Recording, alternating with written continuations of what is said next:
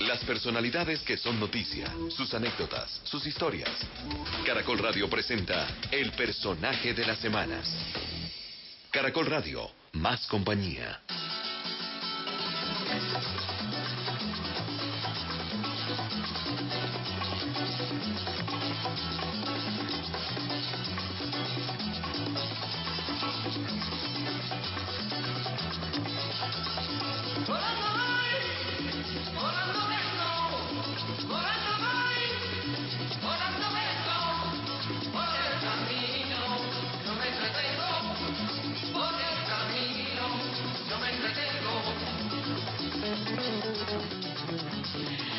Bienvenidos, es domingo, qué gusto que nos acompañen como siempre todas las mañanas muy temprano el personaje de la semana, distintos temas que intentamos abordar desde la coyuntura, personajes diversos y en medio del confinamiento, más de 100 días llevamos como especie, como humanidad compartiendo en Colombia esto del COVID-19. De fondo, un hombre fantástico, lo flamenco le rinde homenaje al gran camarón de la isla, la leyenda del tiempo.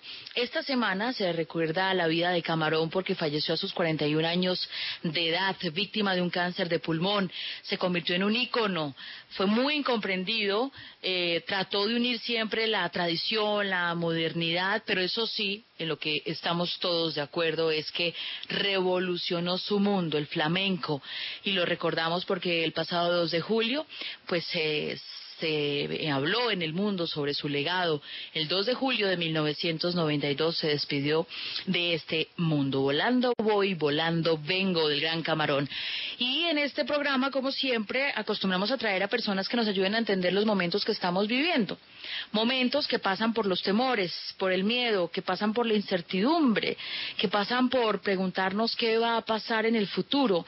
Este programa de hoy no tiene un líder político, no tiene un funcionario, no tiene un analista económico, tiene un hombre que él mismo se presenta como un ser humano. Eso le, dije, le pregunté, ¿cómo lo presento? Me dice, yo soy un ser humano con varias profesiones, con experiencias de vida, enamorado de la investigación social, de ayudarle a encontrar sentido a la vida. Eh, y pues tiene una cantidad de títulos que les voy a contar más adelante y que pasan por ser un alto ejecutivo de recursos humanos de empresas muy importantes en el país, pero que un momento paró todo y decidió dedicarse al ser. Eso que es un poco gaseoso si aquellos que pensamos o somos espirituales le damos un sentido dependiendo de donde lo miremos. Está a punto de sacar su libro, El miedo, cuestión de valientes, y hoy nos presenta algunos de sus fragmentos. Manuel Puerta, bienvenido. Muchas gracias, Noel. Qué rico escucharte. es un regalo para mí estar hoy contigo, estar con tu audiencia. Gracias por tu generosidad y deseo que toda la gente que nos está escuchando esté muy bien. Muchas gracias. ¿Cómo es eso, Manuel José, Manuel José Puerta Jaramillo, de tener una vida llena de comodidades o al menos de representación social en un importante cargo y de momento parar y dedicarse a estudiar y a buscar eso del ser, que para muchos nos han dicho, nos han hablado mucho del tema, pero todavía no, no tratamos o no hemos entendido bien? Qué chévere tu pregunta, te agradezco mucho. Eh, yo creo que más que un tema de parar madre es un tema de continuar. Eh, algún día le escuché a algún maestro que la riqueza espiritual en la vida inicia cuando cumplimos los sueños materiales. Los niños materiales no eran muy grandes, eran importantes, se cumplieron gracias al universo. Yo creo que cuando agotada la lista de la materialidad empieza la lista de la espiritualidad, de conectarnos con otros, de dejar un sentido, de que nuestro paso por la vida deje huella. Muchas personas dejan cicatrices, seguramente yo en algunas personas he dejado algunas cicatrices, me presento excusas por eso, pero todo ha sido de buena fe. Entonces es un tema de conectarnos con, con la vida, dejar huella y algún día, cuando físicamente nos tengamos que ir de este mundo, de, este regalo de la vida, dejar algo para la humanidad. Y eso es lo que yo llamo no, no, e, eso es lo que yo llamo. Eso es lo que yo llamo trascender. Y es, hagamos cosas para que trascendamos. Y eso es lo que, a eso estoy dedicado, a ayudarle a la gente a trascender. Bueno, y eso y eso pasa por textos publicados eh, frecuentemente de la mano de Manuel Puerta. Eh, tiene una colección que se llama Aprender a estar bien, pase lo que pase, y ahora está a punto de lanzar, de entregarle a la sociedad el miedo cuestión de valientes. Este libro, ¿por qué? Porque yo viví en La Guajira más de casi cuatro años. Era vicepresidente de Recursos Humanos del Cerrejón. Y, y vi esta cosmología. Y pude comprender muchas cosas de la vida. Y una de las cosas que hice muy consciente en ese momento era que la gente en la calle decía que el que siente miedo es un cobarde. Y yo dije, no, al contrario, el que siente miedo es un valiente, el que es capaz de reconocerlo y darse cuenta precisamente lo que hace es que se llena de valor para poder proteger su vida y la vida de las personas que ama. Entonces me puse a investigar, a leer lo que encontré en el mercado sobre inteligencia emocional, emociones, el miedo, etcétera. Y yo dije, no, yo quiero participar de esta fiesta. Y yo investigo, profundizo, sigo aprendiendo y por eso creo que hoy el miedo es cuestión de valientes y en semejante pandemia sí que el miedo es importante para protegernos. Sí, este libro y el trabajo que usted hace, Manuel, es de superación, autoestima, autoconocimiento, espiritualidad. ¿Esto es un libro de qué y para qué? Este es un libro de la vida y para la vida. Todos los campos que acabas de enunciar que funcionan. Yo no quisiera clasificarlo en uno solo. Primero, porque no se escribe desde una especialidad. Segundo, porque yo quiero que sea un libro al alcance de aquellas personas que quieran tener un, nivel de conciencia mayor, que se quieran dar cuenta, porque el libro de alguna forma también es una denuncia en la medida en que el ser humano hace muchos años descubrió que con el miedo manipula a los demás. Entonces hay un miedo natural, que es con el que llegamos a la vida, que nos sirve para sobrevivir. Pero apenas nacemos, estamos en un ambiente cultural, familiar, social, escuelas, lo que sea, que nos va llenando de falsos miedos. Y esos falsos miedos sí son peligrosos porque manipulan la vida. Entonces es un libro escrito para la vida, para generar conciencia, para que nos demos cuenta de la importancia que tienen las emociones en la vida y específicamente el miedo, que es la emoción vital. Bueno, usted, usted antecedió mi, mi, mi próxima pregunta y es, es eso. El miedo es natural, evidentemente, como especie, dentro de la protección, eh, me imagino, y usted me lo va a explicar mejor, como especie para cuidando nuestra vida, pero también es cultural.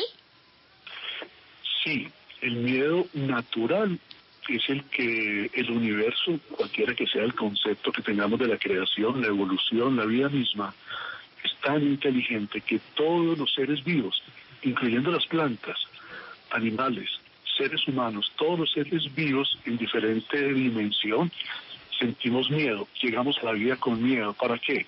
Para que nos demos cuenta cuando la vida corre peligro y nos podamos defender y podamos mantener la supervivencia. Es el miedo natural. Y lo natural es porque viene incorporado con la vida misma. No se aprende.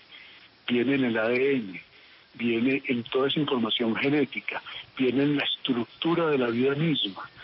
Lo que pasa es que cuando llegamos a la vida, empezamos a aprender o nos meten y nos dejamos meter otros miedos, que son los miedos falsos. Y esos nos manipulan porque eso nos controlan. Lo que pasa es que la mente inconsciente no diferencia uno de otro. Entonces el libro lo que busca es hacerlo consciente, encontrar los miedos naturales, protegernos de esos miedos, encontrar los falsos y poderlo resolver para que la vida sea libre. Si no, perdemos libertad porque nos controlan la vida a través del miedo. Manuel, usted empieza su libro eh, que generosamente ha compartido con nosotros diciendo que sintió miedo, el episodio de miedo que más recuerda fue a sus siete años y que su mamá intentó dar respuesta a ese episodio. ¿Nos dice por qué? ¿Por qué es el ingreso a todo lo que nos presenta sobre el miedo en los seres humanos? cuando yo tenía cuatro años de edad, mi padre sufre un derrame cerebral y queda casi un año hospitalizado al borde de la muerte. Y yo me empecé a dar cuenta que el miedo existía en las reacciones de mi propia madre. Mi padre era el proveedor, mi madre ama de casa, y se estaba quedando sin ese proveedor. De hecho, económicamente todo lo que la familia tenía en ese momento se perdió. Entonces yo empiezo a percibir a muy temprana edad esa sensación de desabastecimiento, de miedo, de incertidumbre, de no saber si un papá regresaba a la casa o no. Y cuando regresó, regresó muy enfermo, muy impedido, y mi madre empieza a ser proveedora. Y un día, a los siete años de edad, yo me despierto en la cama de mi madre, mi padre por su enfermedad estaba en otra habitación, y me pregunto, venga, ¿y para qué la vida?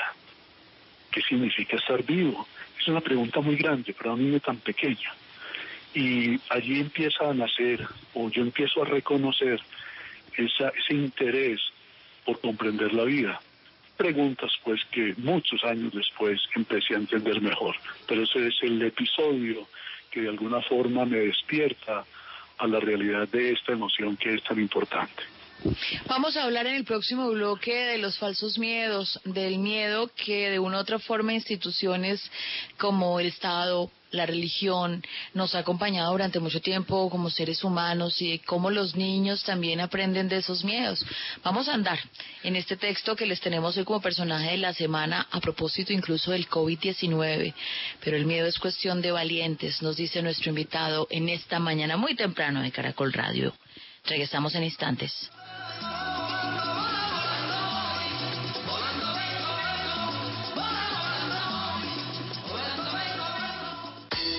Estás escuchando El personaje de la semana en Caracol Radio. Seguimos en El personaje de la semana de Caracol Radio.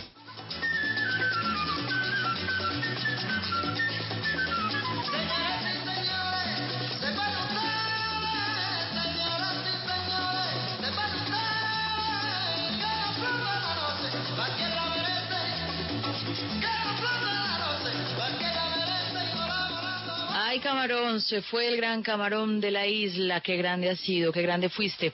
Y hoy también nos acompaña en este programa el personaje de la semana con Manuel Puerta, que estamos hablando sobre el miedo, el miedo al COVID-19. El miedo es humano, pero ¿existe el falso miedo? ¿Eso qué es? Esa pregunta es bien interesante, Mabel, porque cuando el ser humano se pone a investigar sobre sus miedos, se encuentra que hay unos miedos que ha incorporado en la vida que no tienen nada que ver con proteger la vida. Lo explico de la siguiente forma. El miedo natural es una alarma que los seres humanos tenemos instalada en todo el cuerpo. ¿Y para qué tenemos esa alarma instalada? Para reconocer cuando la vida corre peligro. Sin embargo, desde muy pequeños nos enseñaron a tenerle miedo a cosas, a personas, a imágenes, a símbolos que no representan esa magnitud de impacto sobre la vida. Y esos son los falsos miedos. ¿Cuál es el problema? Que esos falsos miedos nos dominan, y porque la mente inconsciente no los logra reconocer. Entonces, cuando a una persona le dicen, coloquemos un ejemplo, miedo al coco, ¿Qué es el coco? No, no sé. Es algo que te va a llevar, le dice una mamá a un niño. Si no te comportas bien, te va a llevar el coco.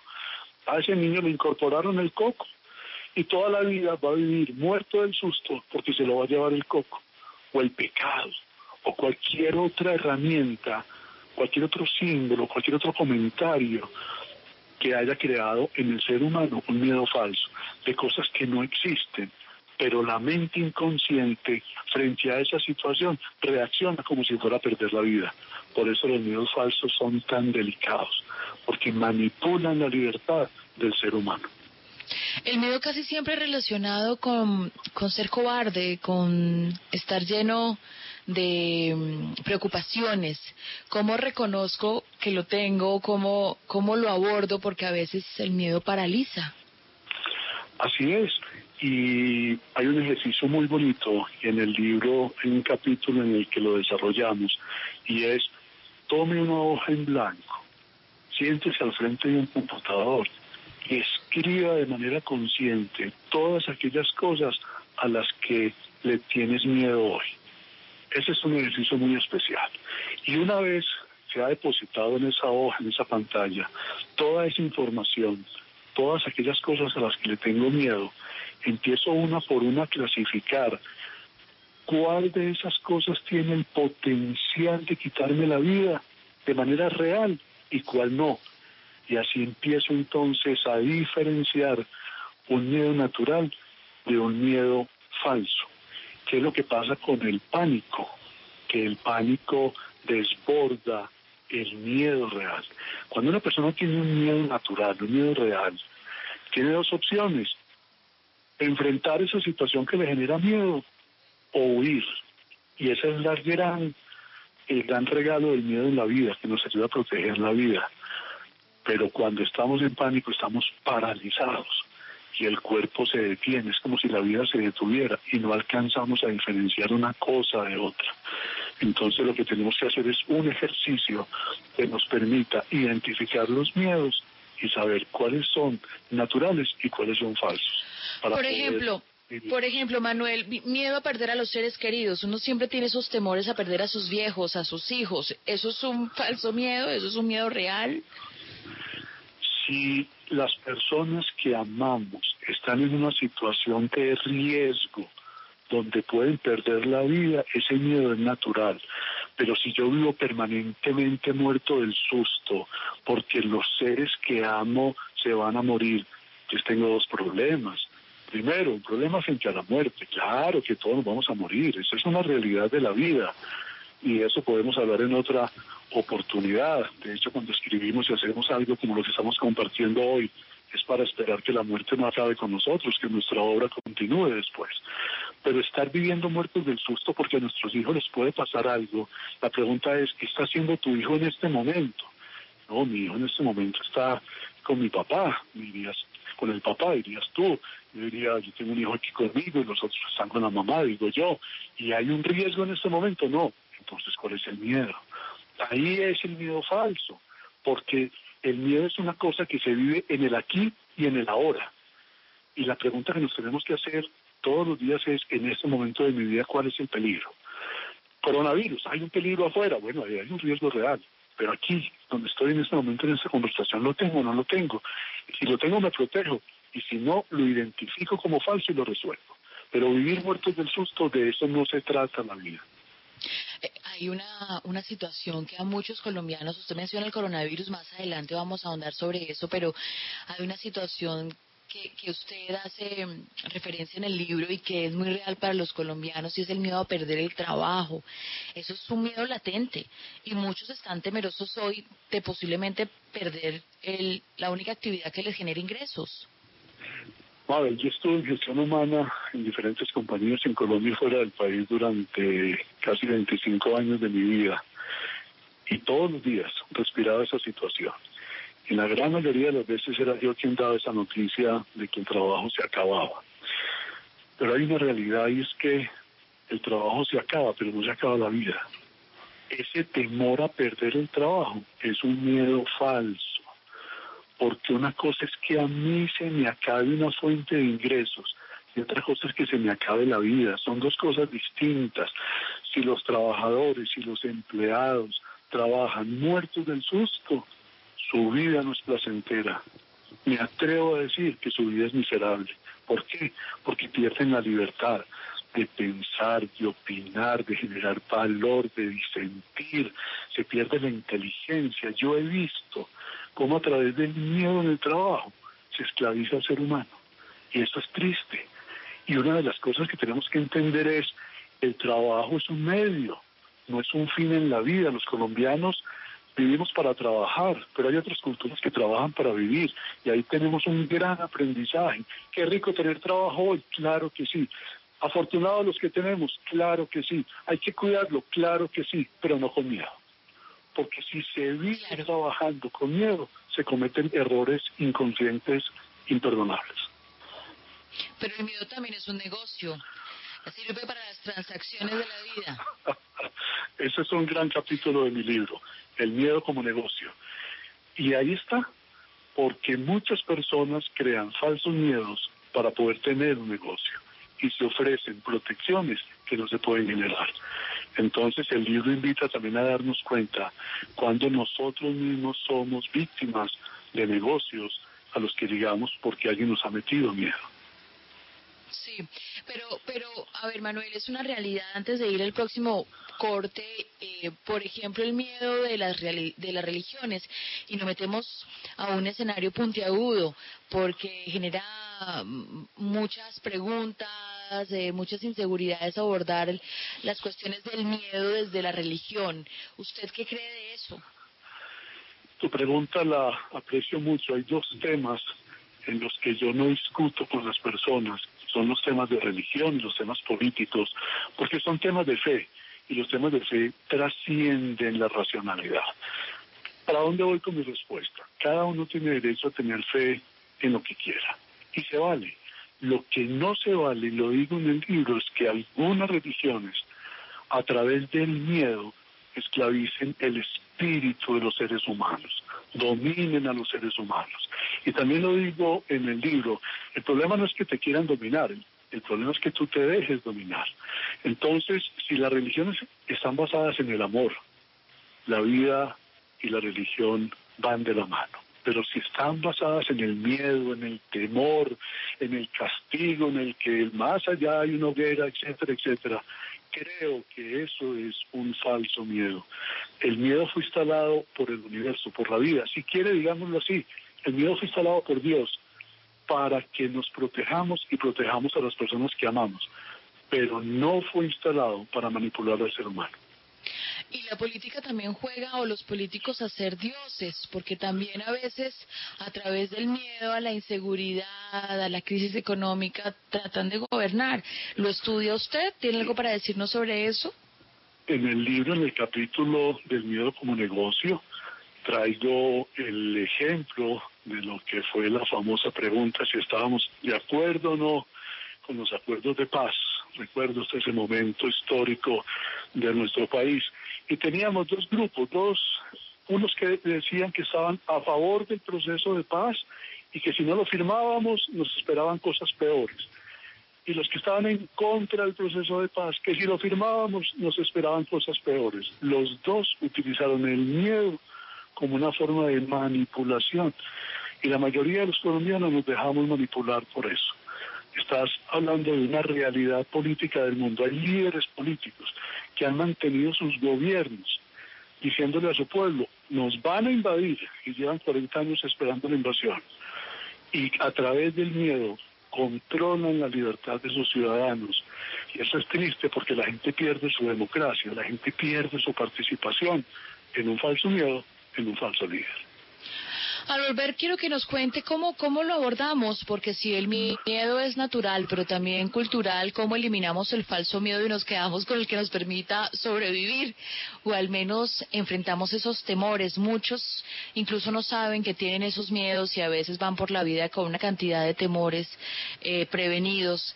Y creo que el ejercicio al que los invitamos el día de hoy a través del escritor Manuel Puerta es a buscar en nosotros, a escarbar también es tema de la semana, por eso lo hemos invitado en esta sección de Caracol Radio. Volvemos.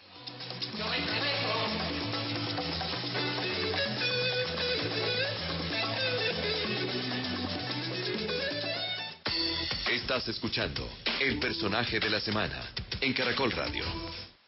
Seguimos en El personaje de la semana de Caracol Radio.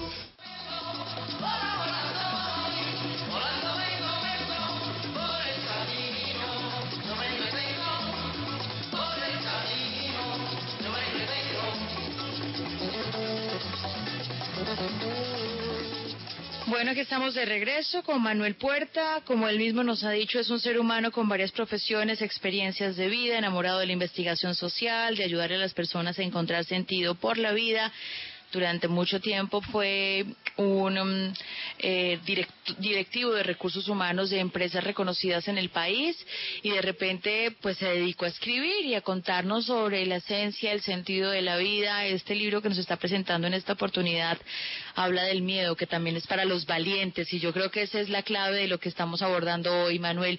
Le, quiero preguntar por el miedo al COVID-19 porque sé que su libro, el más reciente, estaba a punto de salir, pero apareció esta pandemia nos cambió a todos el destino. ¿Cómo ha sido esta experiencia de asumirlo en confinamiento? Bueno, esto ha sido una experiencia, Mabel, espectacular. Yo creo que lo que estamos viviendo hoy, si bien es cierto, es muy triste y muy doloroso, porque esa es una realidad del mundo, para mí se convirtió en una excelente oportunidad. Mi libro iba a ser presentado en la FILBO, en la Feria del Libro aquí en Bogotá el 23 de abril, ya estaba listo. Y a raíz pues, de la pandemia se cancela la Feria del Libro. Yo me quedo pensando en, este año 2020, cómo se estaba poniendo de raro en su momento. Y yo había escrito un capítulo para contarle a la gente lo que es el miedo natural. Y lo había escrito con un vuelo que había tenido internacional, en el que sentí miedo pero es un capítulo que cada que lo leía yo nunca me sentí cómodo con él. Cuando la pandemia, el coronavirus empieza a avanzar y yo me doy cuenta de los miedos que van brotando en mí, en mi familia, en mis amigos, en mis vecinos, en la comunidad en general, digo, venga, esto hay que recogerlo y hay que volverlo una experiencia y un aprendizaje. Entonces hay un capítulo del libro que es el último capítulo y lo escribí ahorita en la pandemia, lo terminé de escribir hace tres, cuatro semanas, el libro ya eh, desde antier lo tengo en mi página web y el capítulo lo he denominado coronavirus, eh, el virus que nos coronó de miedo. ¿Y por qué digo eso? Porque esta es una excelente oportunidad para que todos nos demos cuenta a qué le tenemos miedo y se nos mezclaron los miedos falsos con los miedos reales. Me explico. Que nos contagien o contagiemos a alguien genera un miedo y es un miedo natural y por eso nos tenemos que proteger. Ahí es donde está el gran aprendizaje de la vida. La vida hoy nos está enseñando que el miedo natural es vital. Cuando vamos a la calle y encontramos a las personas sin los protocolos de seguridad, sin el distanciamiento, sin las, sin las máscaras para poder proteger la respiración, las mascarillas. Nos damos cuenta que esas personas no tienen permiso de sentir miedo natural. Entonces el coronavirus en este momento es una excelente oportunidad para darnos cuenta que la vida corre peligro y nos protegemos, pero que también hay un montón de miedos falsos que están alrededor de los que nos tenemos que cuidar, porque si no nos agobiamos y nos enfermamos mentalmente. Entonces tenemos una gran oportunidad hoy de recordar en nuestra esencia a qué le debemos tener miedo y cómo los debemos proteger. Bueno, pero venga, Manuel, ¿cómo sobrevivimos a este temor? Porque hemos hablado durante todo el programa, digamos, hemos presentado el estado del arte, pero yo quiero saber las herramientas claves para enfrentarlo, porque si bien usted nos ha dado algunos, algunas luces, eh, muchos estarían preguntando como yo, listo, ya lo identifiqué, ¿y ahora qué hago? ¿Ahora cómo lo asumo? El miedo a montarme en un avión, por ejemplo. Por ejemplo, entonces, eh, lo primero que hay que hacer allí es darnos cuenta si tenemos que viajar o no tenemos que viajar, es obligatorio o no es obligatorio hacerlo. Las aerolíneas, por lo que tengo yo entendido en sus protocolos de seguridad, están tomando todas las medidas necesarias para que ese espacio, que es un espacio confinado en un avión, tenga todos los requisitos para que una persona pueda viajar tranquila. Entonces yo debo conocer esos requisitos y acomodarme a ese protocolo, seguir ese protocolo y poder viajar tranquilo. Cuando yo tengo un miedo hoy, tu pregunta es muy importante, porque yo tengo que hacer conciencia de las cosas a las que le tengo miedo en este momento. Entonces, tengo miedo a volar. Bueno, perfecto. ¿Por qué? Porque me puedo contagiar. en un avión se puede contagiar. ¿Cuál es ese protocolo que se está haciendo? ¿Cuáles son las medidas? Y yo sigo las medidas y me protejo. La única forma que yo he encontrado de poder resolver el miedo es volviéndolo consciente y protegiéndome. Y si definitivamente no me siento tranquilo, entonces no viajo. Si esa es la conclusión a la que yo llego. Pero por lo que yo estoy entendiendo y comprendiendo hoy, en el ejemplo de volar, las aerolíneas están tomando todas las medidas y todos los protocolos para facilitar ese viaje. Y así, Mabel, frente a cualquier situación de la vida, alguien me dice, venga, yo cómo controlo mis miedos hoy. Primero, dése cuenta de cuáles miedos son, escríbalos, vuélvalos consciente y pregúntese frente a cada uno de esos miedos, ¿mi vida corre peligro o no corre peligro? Peligro real y si no corre peligro, tengo que decir, ese es un falso miedo, paso. Frente a la situación económica, hay que preguntarnos, venga, ¿cuál es mi capacidad económica hoy? ¿Cómo hago para mantener mi alimentación, para poder mantener a mi familia. ¿Qué opciones tengo? puedo vivir un tiempo donde otro familiar, con unos amigos, enviar mis hijos a otro sitio. O sea, hay que preguntarnos las opciones reales que tenemos. Si no lo enfrentamos, vamos a seguir frente a ese falso miedo y nuestra vida no la vamos a poder controlar. Y hoy muchas personas están sufriendo por eso. Incertidumbre, de incertidumbre está lleno el momento del COVID-19 en nuestras vidas. Eh, la incertidumbre se puede se puede controlar y, esto, permítame, me, recuerda mucho a una de las abuelas mías que me decía siempre, ¿por qué se, por qué se preocupa? Preocuparse es ocuparse antes de, pero casi que es parte de la vida nuestra anticiparnos a los hechos. La incertidumbre, ese temor a no saber qué va a pasar, ¿se puede controlar? La incertidumbre es uno de los regalos más hermosos de la vida porque solo con incertidumbre nos podemos sorprender. La pregunta es, ¿cuál es la intención de la incertidumbre? Si yo me levanto con incertidumbre, con la intención de dejarme sorprender de la vida, la disfruto. Pero si yo me levanto con incertidumbre y es la incertidumbre de las cosas negativas que pueden pasar, la vida se vuelve amarga. La vida con certeza absoluta es una vida que no vale la pena ser vivida.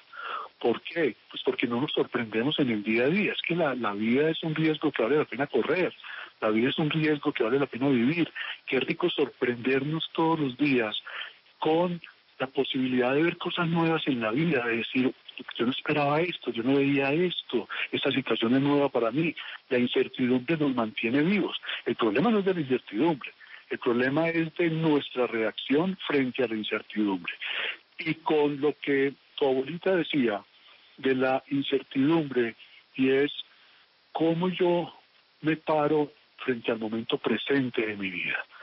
Tengo temor de, este temor es de ahora, es de este momento. No, es lo que me pueda pasar en dos meses. ¿Para qué? Hoy nos cambiaron los tiempos, Mark. El largo plazo es este fin de semana. El mediano plazo es esta noche. Y el corto plazo es esta conversación. Yo no escuchaba a nadie haciendo planes para el 2021. La vida nos está invitando a que la vida se vive aquí y ahora, en este momento presente, en esta conversación, con esta audiencia, con lo que estamos sintiendo. Cada uno puede cerrar los ojos y preguntarse, venga, mi vida aquí donde estoy está corriendo peligro. Sí, corra o defiéndase. Pero no, no, no, estoy protegido, disfrútelo. Entonces la incertidumbre no es un tema del futuro, es un tema del presente. Sí. Eh, uno podría identificar, Manuel, que cuando estoy sintiendo miedo hay algunas reacciones físicas. Evidentemente, pues uno podría decir, acelera, se acelera mi corazón, eh, empiezo a sudar, eh, pero hay algunos otros síntomas que quien está al frente mío podrían ayudar a solucionarme para, para poder viabilizar mis temores. Esta pregunta es bellísima y el cuerpo la responde por sí mismo tú sabes que, tú sabes por qué nos ponemos pálidos cuando nos llenamos de miedo, porque el corazón recoge toda la sangre periférica del cuerpo que está en la piel y la lleva y la bombea al cerebelo para que nuestra conciencia deje de participar de la vida y nuestra reacción sea inconsciente. Cuando mi hijo menor David tenía tres años de edad, casi tres años de edad, cayó de un tercer piso. Estábamos en Bogotá en un evento deportivo de mis otros dos hijos que estaban cumpliendo años. Cuando David cae y estábamos en este sitio, inmediatamente yo entro en absoluta inconsciencia y el miedo me llevó a recoger a mi hijo del suelo, correr dos cuadras y entregarlo en una clínica en urgencias porque pensé que estaba muerto.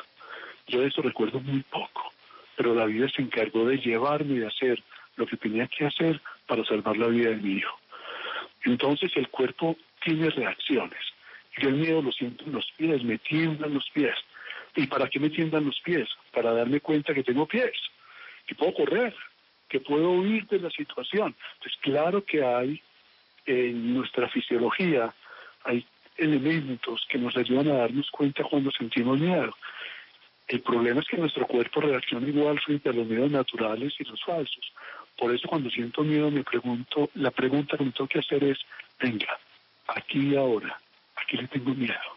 Mi vida está en peligro, mis tejidos están en peligro, la vida de las personas que amo están en peligro. Si la respuesta es sí, actúe. Si la respuesta es no, pare, respire profundo, hágalo consciente, declárelo y diga, ¿sabe qué? Estos son de los miedos falsos con los que yo le pierdo sentido a la vida.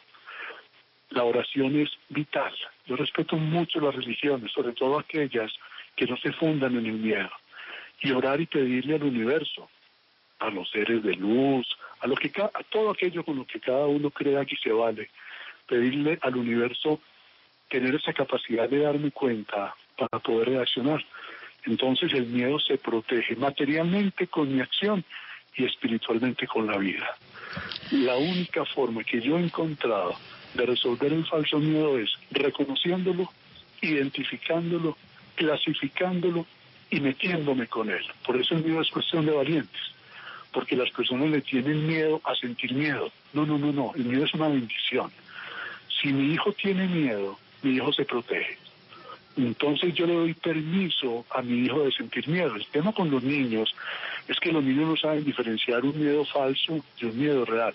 Por eso los tengo que proteger frente a cualquier cosa que les genere miedo. Y no descalificarlo, no decirle usted es un idiota, usted es un tonto, usted es un bobo que le tiene miedo a tal cosa. No, para nada, el niño es un niño y está buscando protección.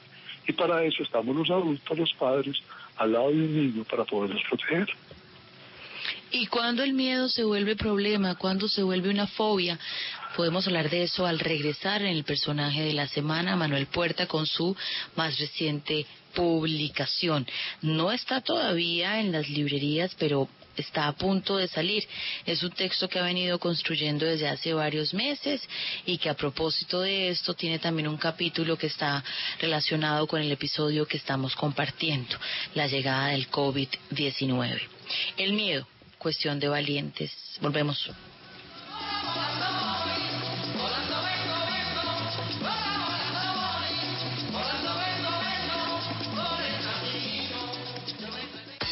Estás escuchando El personaje de la semana en Caracol Radio.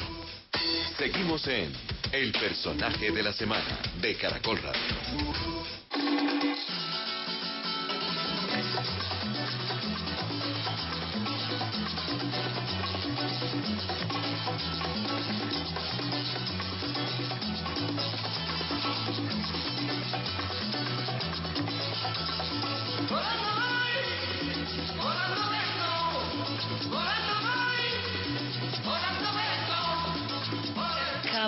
De la Isla, 1950-1992. La leyenda, un 2 de julio de 1992. Un mito en vida. Camarón fallecía a los 41 años víctima de un cáncer de pulmón, pero nos dejó lo más importante, lo que él quería, ser inmortal a través de su música. Manuel, yo sé que usted es muy musical, me han contado. ¿Le gusta Camarón?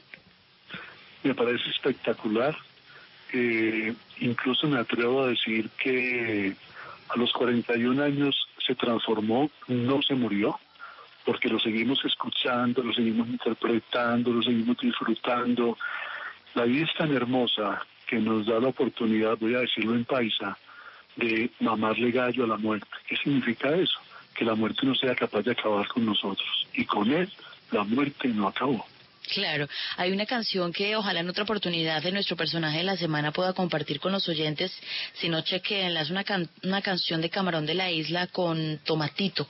Eh, y llamaron a este hombre, José Monje Cruz, Camarón de la Isla, que nació en Cádiz, porque su pelo inicialmente era muy, muy rubio y le decían que era un gitano cantador, como dicen los españoles.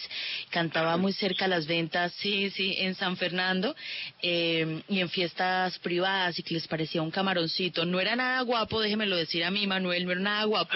Y uno cuando ve, hay un muy buen documental de él en Netflix y lo quieren chequear, fantástico documental, pero su talento en el momento en que salió en la industria musical fue muy potente. No lo entendían, pero hizo camino al andar, fíjese usted. Bueno, Manuel, eh, ¿cuándo, ¿cuándo ¿cuándo me asusto? ¿Cuándo el miedo pasa a ser fobia? Porque hay una cantidad de fobias que uno eh, eh, empieza a, manejar en la vida, no sé, la agorafobia, la ansiedad, el miedo con miedo a conducir, el miedo incluso a estar soltero. Eh, ¿Cuándo sé que esto ya se salió de las manos? Pues buenísimo porque has traído una serie de ejemplos que son bien, bien importantes. Lo primero es, ¿cómo podemos entender qué es una fobia? una fobia tiene, tiene una definición muy, muy bonita, la pueden encontrar en Internet. La fobia es un temor fuerte e irracional. Ahí es donde está el punto de quiebre de la fobia. La fobia es irracional porque es un temor muy fuerte a algo que representa poco o ningún peligro real. Por eso darnos cuenta si aquello a lo que le tenemos miedo representa o no un peligro real, Mabel, es vital para saber si estamos frente a un miedo natural que nos va a salvar la vida o frente a un miedo falso. Yo que vivo aquí en la calera en Bogotá, a mirar estos ciclistas que bajan de patios hacia la calera a 60 kilómetros, a 80 kilómetros por hora.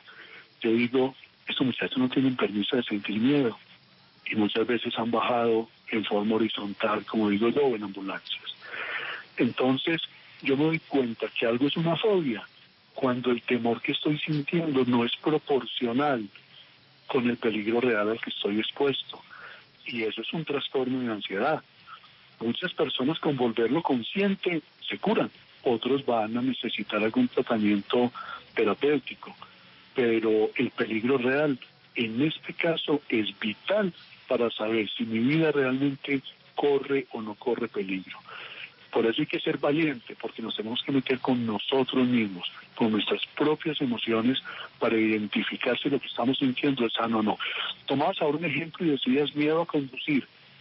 Yo creo que una persona debe sentir miedo antes de conducir. ¿Por qué? Porque la actividad que va a realizar pone en peligro su vida y la, y la vida de los demás y la vida de las personas que llevan su vehículo. Pero no es conducir con miedo, no, es saber que esa actividad es delicada.